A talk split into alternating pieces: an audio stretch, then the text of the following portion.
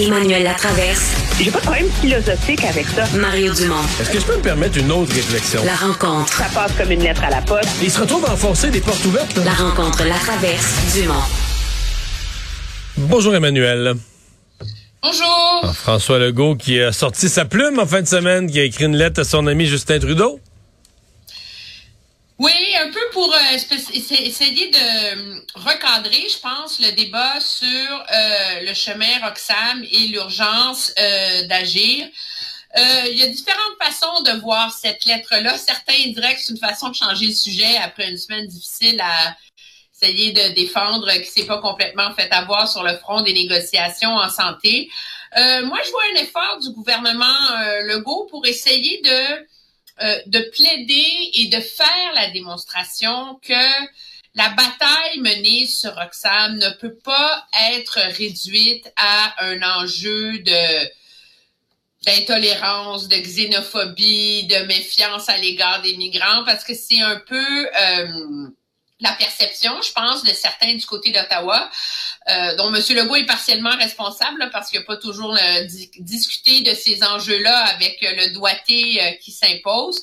Euh, mais c'est quand même remarquable, c'est de faire la démonstration, finalement, que la capacité d'accueil du Québec est complètement dépassée.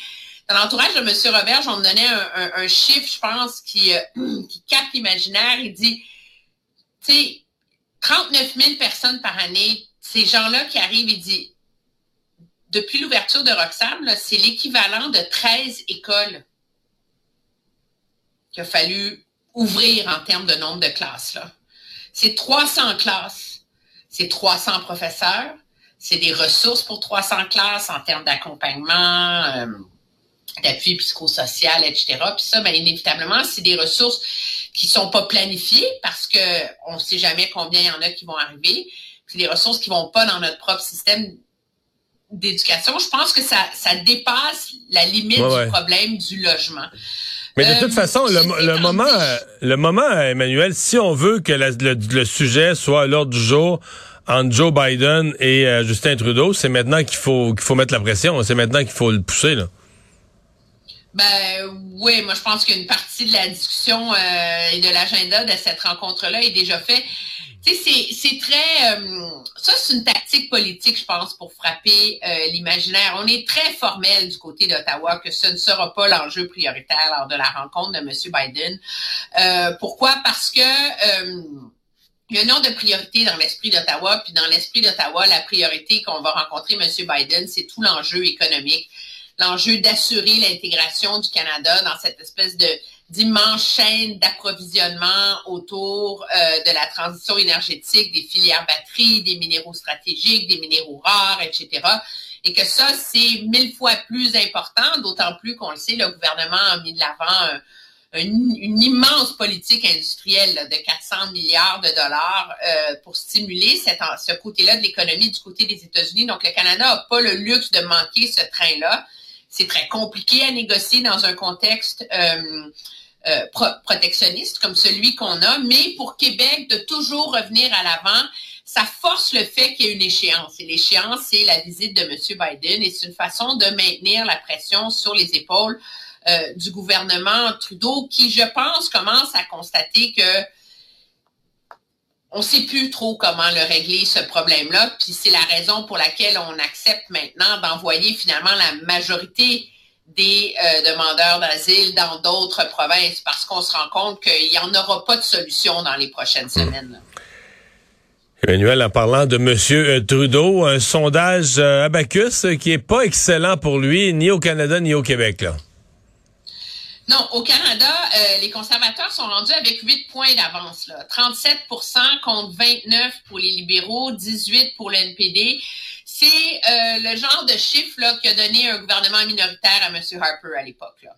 Euh, M. Harper avait... Ouais, mais là, si ma 8, mémoire est bonne, en- ouais, huit points d'écart, euh, t'es, t'es à la frange d'un gouvernement. T'a- T'approches de la zone majoritaire, même pour les conservateurs. Un ou deux points près, à mon avis. Ben, Dépendamment de la répartition en Ontario, là.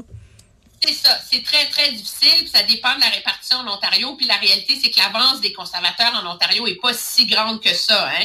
C'est 32 contre 29. Donc, ils sont pas en- vraiment en Ontario dans la zone qui leur permet de consacrer, je dirais, l'atteinte d'un gouvernement ou la proximité d'un gouvernement majoritaire, parce que ce qu'on voit, c'est que la avance dans l'Ouest est encore plus grande. Là, ils font des gains significatifs aussi, c'est en Colombie-Britannique. Moi, ce qui m'inquiéterait particulièrement si j'étais les libéraux, ce sont les chiffres au Québec. Euh, depuis la dernière élection, donc ça fait un an et quelques mois à peine, les libéraux ont perdu 8 points au Québec, selon Abacus. On s'entend, c'est énorme. Ils sont passés de 34 à 26 et euh, objectivement, ils sont presque au coude à coude avec les, conservateurs, là, parce qu'au Québec, le Bloc québécois est premier, toujours dans ses eaux, hein, 32% à peu près. C'est comme la c'est la talle naturelle, je dirais, du Bloc québécois dans le climat politique actuel. Et ce qu'on voit, c'est que les, vraiment, les libéraux dégringolent au profit des conservateurs qui sont rendus à 23% 23% pour les conservateurs, Mario, pour reprendre une expression de Jean-Marc Léger, ils rentrent dans la zone payante. Ça leur permet d'espérer sortir euh, de leur forteresse euh, de Québec. Euh, c'est sûr que pour les conservateurs, avec le comme le transfert de vote se fait bien davantage entre avec le Bloc québécois, euh, on n'est pas encore dans un scénario où on peut s'imaginer gagner énormément de votes, mais la question que ça va susciter, je pense, au Québec, c'est que il y a un pari tactique hein, chez Monsieur euh, Poiliev qui est remis en question ou qui est critiqué. Il serait le premier chef conservateur à faire le pari de faire des gains au Québec sans jouer la carte nationaliste mais en jouant la carte du changement de gouvernement, en jouer la carte de la responsabilité fiscale, en jouer la carte de euh, lâcher les symboles, euh, le wokisme et l'inclusion à tout prix, essayer de miser sur ce qui rejoint les conservateurs québécois au-delà du nationalisme. C'est très risqué comme pari. Il n'y a aucun gouvernement conservateur qui a jamais réussi à être élu au Québec avec des chiffres importants en jouant cette stratégie-là, mais ça semble de plus en plus se dessiner comme étant celle de Pierre Poilievre. Merci, Emmanuel. À demain. Très bien, au revoir.